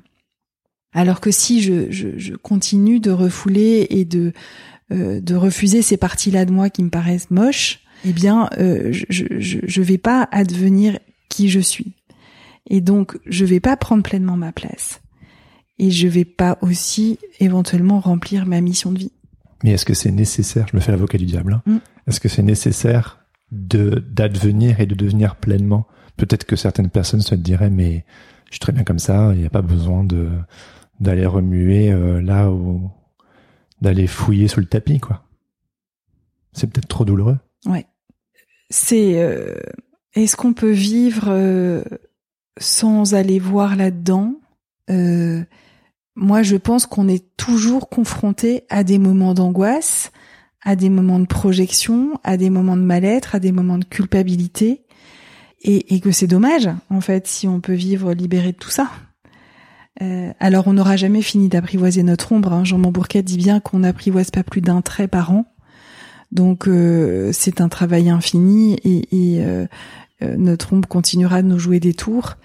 Euh, je voudrais aussi dire euh, que euh, dans notre ombre, il y a aussi des choses objectivement très belles. Tu vois, si tu as grandi dans une famille de voyous, toi, tu vas être voyou dans ta persona et t'auras refoulé le bon garçon. Et donc, c'est tellement dommage de, de de pas aller faire vivre ce bon garçon-là. le chic type. Le chic type. Mais en tout cas, l'ombre finit par se manifester d'une manière ou d'une autre. Alors soit elle se projette sur les autres, soit sur moi-même et je tombe malade, je, je tombe en dépression, je tombe au burn-out. Parce que si tu veux, le, ce, que, ce, que, ce que Jung explique dans ce processus d'individuation pour devenir soi-même, c'est que le moi, l'ego, le moi conscient, la seule partie de moi qui soit consciente, c'est ce que Jung a appelé le moi, l'ego de Freud, il se retrouve pris en sandwich entre les injonctions de la persona qui dit il faut être un, beau, un bon garçon, il faut être dynamique, il faut être euh, généreux, il faut être ceci, cela, et par toute cette autre partie euh, qui, vient de mes profondeurs et qui, qui m'encourage à devenir et à devenir moi. Donc le moi, il est pris en sandwich. Ce que lui, il sait, c'est qu'il se sent pas bien, mais il sait pas ce qui se passe. Et donc, est-ce qu'on est obligé d'apprivoiser son nom dans la vie? Moi, je pense que on se prive d'aller bien en, en continuant de la refouler, là où l'apprivoiser euh, va être extrêmement soulageant et, va, va nous libérer de, de ces angoisses, de ces malaises, de ces épuisements. De, tu vois, l'épuisement, l'épuisement. J'ai j'ai plein de mères de famille qui viennent euh, me voir en me disant euh, je viens vous voir parce que je, là, je suis épuisée et je veux absolument que vous m'aidiez à, à me à retrouver de l'énergie parce que, ben voilà, j'ai un boulot, des enfants, euh, une maison, euh, et je leur dis, mais vous avez frappé à la mauvaise porte. Moi, je vais pas vous aider à recommencer votre rythme infernal. Moi, je vais vous aider à développer la théorie du canapé et, et la pratique du canapé plutôt. Et donc, euh, parce que elles vont droit dans le mur si elles pensent que pour continuer leur vie, elles doivent faire toujours plus de la même chose. Et ça, faut savoir que c'est le réflexe. Hein. Quand on n'est pas bien, on va faire toujours plus de la même chose. On va aller vers notre persona. On va être le, le, le chic type, on va être le, le, le, généreux, on va être le respectueux, on va être euh, on, parce que c'est la réponse qu'on s'est donnée quand on était petit, inconsciemment, de se dire c'est comme ça qu'il faut être. Du coup, quand on n'est pas bien, on va aller justement vers faire ce que j'ai toujours déjà fait et, qui accroît le déséquilibre de ma personne. Une phrase que j'ai pas dite ici, c'est mieux vaut être complet que parfait. Tell me about it. Mais développe un tout petit peu. Hein. Bah, c'est toujours cette idée-là que j'avais, euh, qu'on avait aussi évoqué euh, l'un et l'autre en parlant du couple. Tu vois, quand tu me disais, mais finalement, si on est deux êtres autonomes euh, et qu'on se choisit, ben c'est un peu ça le, le vrai couple. Et ben c'est dans cette idée-là, c'est-à-dire que si X est complet et que Y est complet, enfin le plus, enfin il sera jamais, on sera jamais complet. Hein. On hmm. sera complet au ciel, mais, mais selon moi. Mais en, en attendant, si je me complète au maximum en apprivoisant des parts d'ombre petit à petit, tranquillement. On s'autonomise. On s'autonomise. Et on met peut-être aussi euh, une pression moindre sur l'autre ou des attentes. Euh, et on peut être dans le don plutôt que dans le devoir. Oui. Et ça, c'est beau. Et c'est, c'est, c'est vraiment dans accepter qui je suis. C'est le livre que j'ai écrit, je, je l'ai, je l'ai intitulé Mieux s'aimer pour mieux aimer. Mais je, je pense que c'est ça l'idée. C'est-à-dire que si j'apprends à m'aimer moi, aussi avec ces parts d'ombre là, ben je, vais tellement aimer mieux.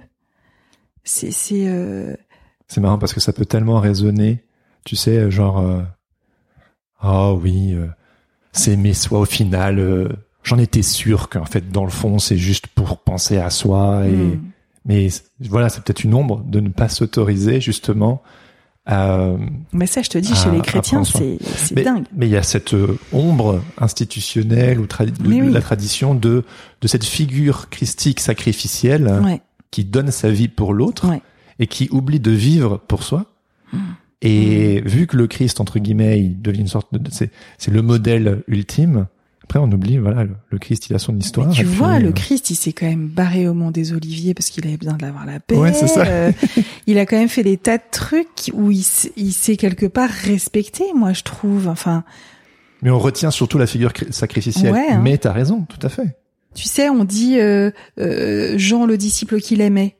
Bon bah il avait des potes en fait Jésus tu vois euh, il se privait pas d'avoir des potes même si bien sûr qu'au sens christique il aimait euh, chacun et chaque personne qu'il a croisé dans son existence et qu'il les aime aujourd'hui de là où il est mais euh, il avait des affinités avec un gars qu'il a confié sa mère et inversement trop bien.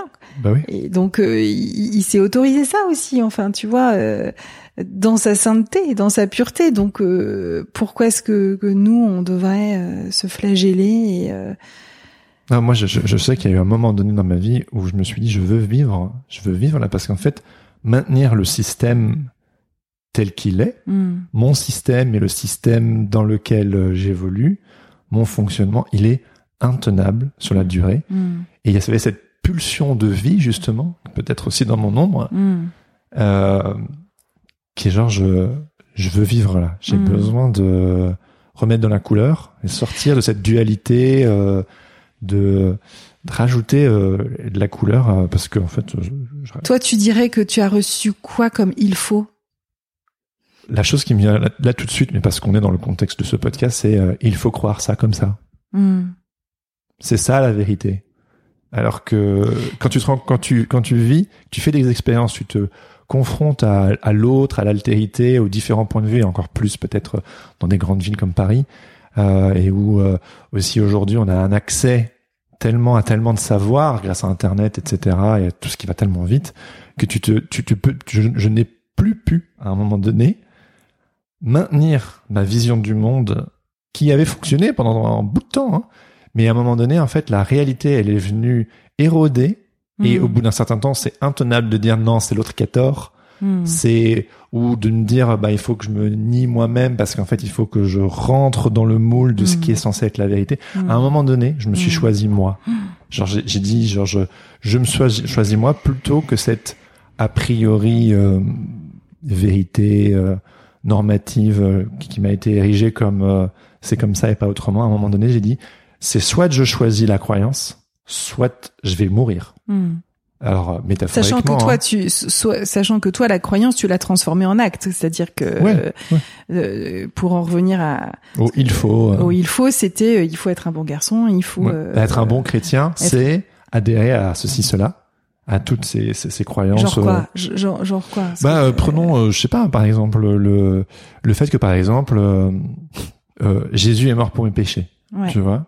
Eh ben, euh, aujourd'hui, euh, j'en suis plus sûr. Pour moi, en tout cas, c'est que euh, que le Christ, il a été assassiné parce que, en fait, euh, c'était insupportable euh, le message qu'il qui qu'il a apporté. Et je sais que dans la croyance dans laquelle j'ai grandi, c'est genre, tu peux pas dire un truc pareil, en fait, parce que tout repose là-dessus sur le fait que Jésus est mort pour tes péchés. Mm. Aujourd'hui, je dirais simplement que j'ai pris une forme de, de distance et que je me suis rendu compte qu'il y avait d'autres lectures de, de la mort de Jésus qui n'étaient pas forcément sacrificielles, mais euh, qu'il qu'il est peut-être mort pour, pour d'autres raisons. Et donc, je suis pas en train de dire que c'est ma vision justement qui est juste. C'est juste non, cette non, non. prise de distance de me dire, voilà, je, je me suis donné la liberté de ne plus être dans il, le, il faut et par exemple euh, le fait que j'adhère plus forcément à la théorie de la substitution, qui est un peu le pilier principal euh, de la croyance dans laquelle j'ai grandi, ben, à un moment donné, je me suis dit, ben, si je crois plus ça, ben, est-ce que ça me fait tout le temps de moi quelqu'un de chrétien? Et à un moment donné, je me suis dit, ben, j'en suis plus sûr. Qu'aujourd'hui, je suis dans la, la ré- réappropriation Mm. de mon ombre ou de, de, de, de mon, mon héritage, de ma tradition, Mm. et de me dire, ben, en fait, zut, pour être poli, c'est pas les autres qui décident pour moi si j'ai envie de me considérer comme, comme marchant à la suite du Christ. Mm. C'est pas parce que j'adhère pas exactement à la virgule et le fait justement d'étudier euh, l'histoire de l'Église. Je me souviens, un ami pasteur m'avait fait un petit bouquin, euh, hist- petite histoire du christianisme, où j'ai plongé dans 2000 ans d'histoire et je me suis rendu compte qu'en fait, euh, il y a eu tellement de mouvements à travers l'histoire et qu'il y a 1000 ans, il y a eu tel mouvement, il y a 500, il y a eu tel mystique, il y a 250 ans, il y a eu cette dame et ces mouvements monastiques ou dans le désert, j'en sais rien, enfin tout, Mm. et de me rendre compte que certaines de mes intuitions aujourd'hui, pas forcément partagées par la tradition dans laquelle j'ai grandi, il y a 500 ans, il y a 1000 ans, il y a euh, des gens qui ont eu les mêmes intuitions. Et là, je me suis Mhm. senti beaucoup moins seul et je me suis dit, ah, mais en fait, j'ai le droit de prendre de la perspective et de me dire, je suis pas tout seul, en fait. Mhm. Et de me dire que, ben, c'est moi qui décide si, si, si je suis, si je me considère comme chrétien, quoi. Alors j'essaie de faire des liens entre tout ce que tu dis et euh, et, et l'ombre de la personnalité, euh, parce que en fait effectivement tu, tu reviens vraiment euh, à ton objet, hein, qui est la, la, la, la liberté de croire et, et, le fait que bah ma foi m'appartient et je crois en ce que je crois et voilà. À quel moment l'ombre intervient là-dedans, c'est c'est c'est pas si limpide pour moi le lien que tu fais entre les deux, mais Pardon. non, c'était à la question il faut. Voilà, et en fait, euh, derrière ça, euh, mais peut-être que, que je, je t'ai pas bien orienté, mais ce que j'attendais plus, c'est le il faut euh, partager son goûter, il faut... Ah, pardon. euh, On était sur des trucs beaucoup plus. toi, euh, t'es parti beaucoup plus Ouais, philosophique. ouais, là-haut. pardon, pardon, pardon. Mais t'as eu aussi, t'as reçu ça aussi. Il faut croire au dogme tel qu'on on te l'a enseigné. Et ça, j'entends bien que tu Mhm. l'as reçu aussi. Mais nos il faut, c'est, ces attentes présupposées qu'on a eues sur nous et qui, et qui ont créé de l'ombre. Maintenant, il y a un lien entre tout ce que tu dis et l'ombre, hein, mais euh, il est, il est pas facile à faire. Non, non, il pas de Il est euh, entre. euh, Ah, C'est une ombre euh, communautaire ou institutionnelle ou idéologique ou théologique même. Oui, en, oui. En tout cas, c'est s'autoriser à laisser euh, vivre le rebelle en toi. C'est ça. Bah, ça s'appelle hérétique, hein, ce podcast au final. Bah hein. exactement, Mais exactement. c'est hérétique point d'interrogation. Qui, qui est vraiment hérétique? Qu'est-ce qui est vraiment une oui, hérésie oui, tu oui, vois? oui, c'est ça, c'est ça que tu re-questionnes. Mais en tout cas, euh, il, il, se peut que toi, petit garçon, tu aies été soumis dans ta persona au niveau de la foi, par exemple, et que euh, là, dans tout le questionnement que tu, tu proposes à tes invités, euh, c'est c'est le rebelle en toi qui, qui vient chercher des réponses. Et, et, en même temps, tu le fais sans rejeter ton église. Et donc, c'est là que tu es dans, en train de marier ombre et personnage chez toi.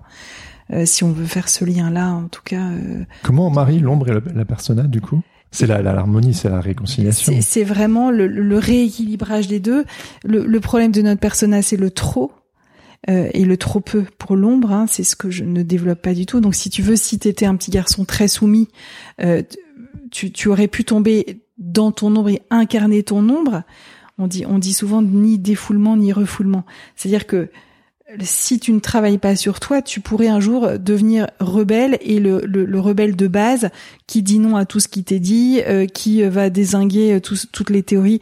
Et, et, et, là, quand, enfin, j'en sais rien, mais ce que j'ai l'impression que j'ai en t'entendant, c'est que tu viens questionner des choses, tu tu ne perds pas complètement ta soumission parce que tu crois au Christ. Euh, je suis pas nihiliste. Et, et, et que tu, voilà et que tu ne deviens pas, euh, tu n'incarnes pas la rébellion. Tu viens juste questionner intelligemment en mariant ces deux aspects de toi. Tu es rebellement soumis ou, ou, ou rebelle avec soumission. Enfin, tu vois, c'est l'idée de marier notre homme et notre personnage, c'est ça. Mais il y a eu un moment, il y a eu un moment où je me suis dit. Euh, T'as tout, tout jeté, tout ouais, lancé, enfin, quoi, plus, plus, ou moins, quoi, ouais. où j'étais genre. En tout cas, c'est la tentation. Hein. Et à un moment donné, je me suis, je me suis dit, en fait, j'ai envie de. Il y a une telle richesse et j'ai envie de retrouver une forme de structure mm. que ça peut pas être aussi euh, noir ou blanc quoi ça et peut pas ça, ce ça. serait juste trop dommage mm. et, et, ce ce projet au final c'est me réapproprier mm. euh, ces parties que je considère euh, voilà ouais. l'évangile pour moi c'est un diamant brut mais il faut réussir à dépoussiérer toutes ces couches de toxicité religieuse pour euh, revenir au, au cœur en fait c'est ça la quête c'est ça ouais ouais, ouais, ouais. c'est ça pour terminer, justement, est-ce est que tu peux peut-être dire un, petit mot sur en quoi le, travail sur l'ombre contribue au développement spirituel, justement? Oui, oui, merci de, poser cette question-là. En fait, c'est la promesse d'une croissance spirituelle euh, d'apprivoiser son ombre parce que je me rapproche de mon âme. En fait, enfin, je, je, je, comme c'était un podcast, je peux pas vous montrer d'images, mais euh, Jean Montbourquette a, a, mis sous forme de schéma les instances de la personnalité décrites par Jung, et euh, il a vraiment mis au cœur d'un cercle le grand soi, l'âme, et ensuite il a mis un certain nombre de couches. Et la couche qui est la plus proche de l'âme, c'est l'ombre. C'est-à-dire que finalement, là où je suis le plus proche de mon identité profonde, parce que mon identité profonde, c'est mon âme, hein, c'est là où je suis éminemment moi-même en fait. Euh, là où je suis le plus, pro enfin la partie, la couche de ma personne qui est la plus proche du soi, c'est l'ombre. Ça veut dire que euh, et la couche la plus extérieure, c'est la persona. Donc il y a la persona à l'extérieur, ensuite il y a la couche du moi, du moi conscient, tout ce dont je suis conscient, sachant que persona et ombre, j'en suis pas très conscient, sauf en travaillant sur moi. Ensuite, il y a l'ombre et ensuite au cœur de ma personne, il y a ce soi. Donc, en, en, apprivoisant mon ombre, je me rapproche de mon âme. Je me rapproche de mon grand soi et, et de, et de qui je suis vraiment. Et donc, je, je, je, vis une croissance spirituelle. Et on se rapproche du divin au final. Je me rapproche du divin. Ouais, absolument. Mm. Pour toute personne qui nous a écoutés, mm -hmm. euh, est-ce que tu aurais euh, quelques ressources éventuellement à recommander? Alors figure-toi que Jean Montbourquette a, a, écrit ce livre Apprivoiser son ombre parce qu'il n'y avait pas de livre en langue française sur ce sujet. Euh, mais chez je... les anglophones, c'est beaucoup plus répandu. Voilà. Mmh. Non, mais euh, je te dis de la même manière qu'ils utilisent le mot persona dans leur langage courant, c'est quand même incroyable.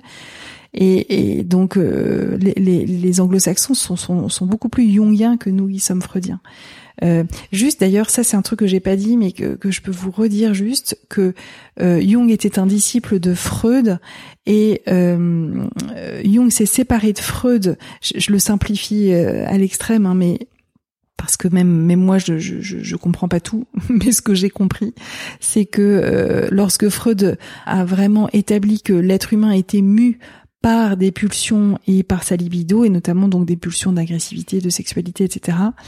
Euh, Jung à un moment a dit non, moi je ne crois pas que ce soit ça qui anime l'homme. Je crois que lui il est animé par une âme.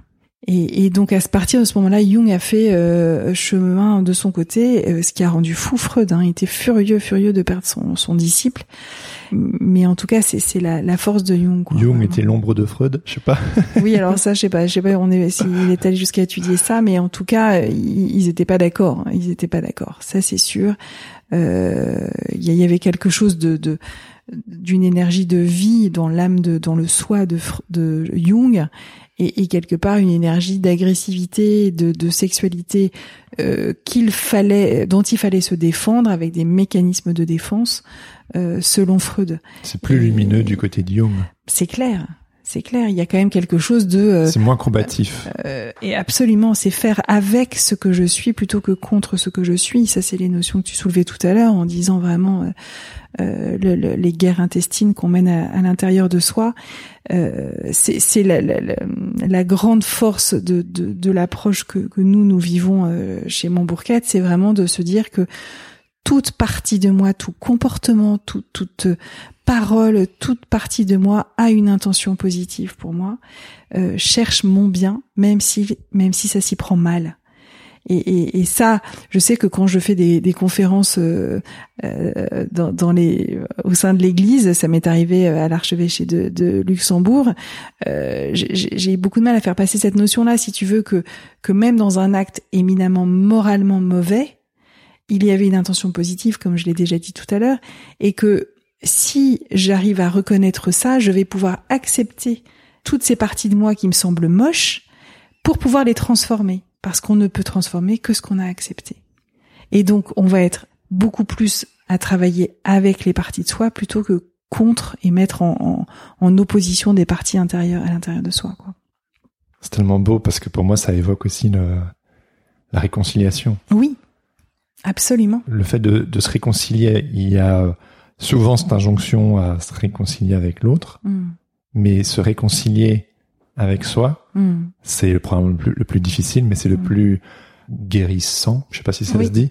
Et quand on se réconcilie avec soi, c'est plus simple de se réconcilier avec les autres, tout comme le fait de se réconcilier avec ses paradoxes. Moi, ça m'a permis, quand j'ai vu que voilà, qu'il y avait vraiment des choses justement qui était pas du tout dans ma persona et qui était euh, paradoxal chez moi, ça me permet du coup, ça, c'est entrer dans la complexité, d'accueillir le paradoxe de l'autre et son humanité aussi, mm. parce que j'ai accueilli mes parts d'ombre, mes paradoxes à moi, ce qui fait que quand l'autre n'est pas peut-être objectivement euh, cohérent ou euh, juste ou je sais pas mm. quoi, en fait, je sors de cette dualité noir et blanc pour rentrer dans la complexité de l'âme humaine et de en tout cas, c'est un peu plus évident d'accueillir l'autre quand on s'est accueilli soi.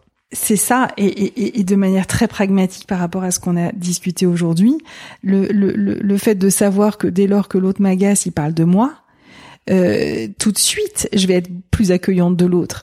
Et, c'est pour ça que, que, mon parle de passer du jugement à la compassion. Mais c'est qu'au lieu d'aller juger mon frère qui fait ceci, qui pense cela, et, au-delà de me raisonner en me disant j'ai des paradoxes, il a aussi des paradoxes, je peux bien l'accueillir tel qu'il est, je pense que c'est juste, ok, en fait, il, est humain avec des traits qui me déplaisent, qu'est-ce que ça dit de moi?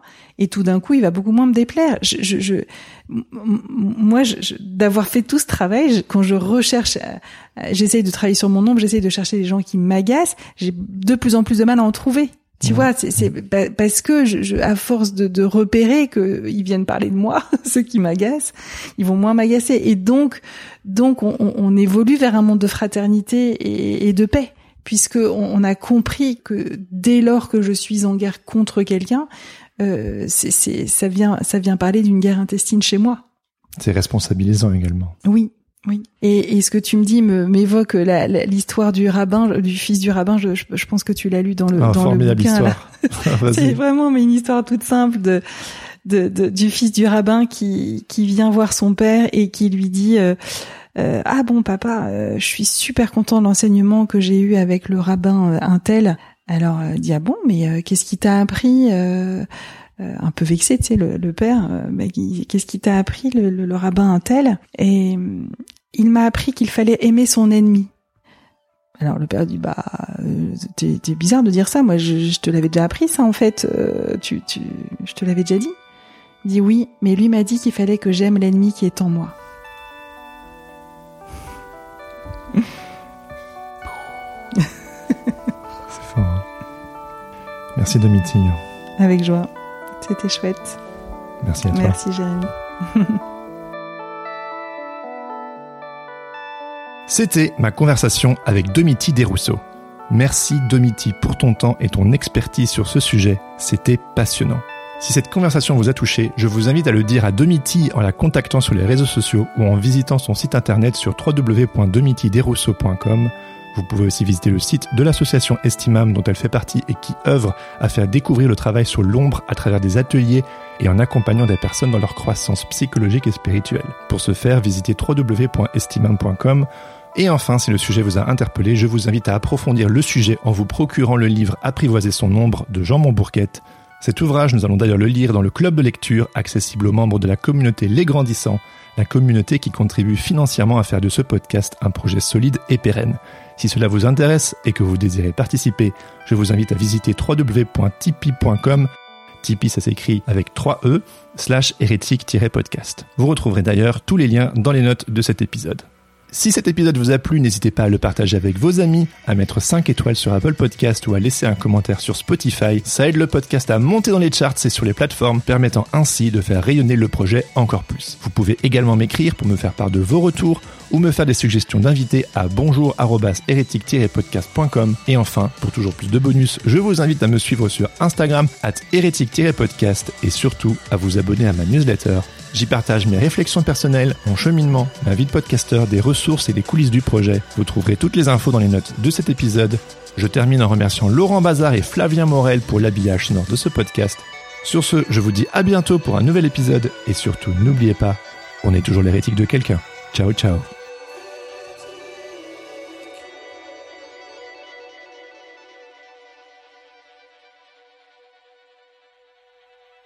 You have to be aware.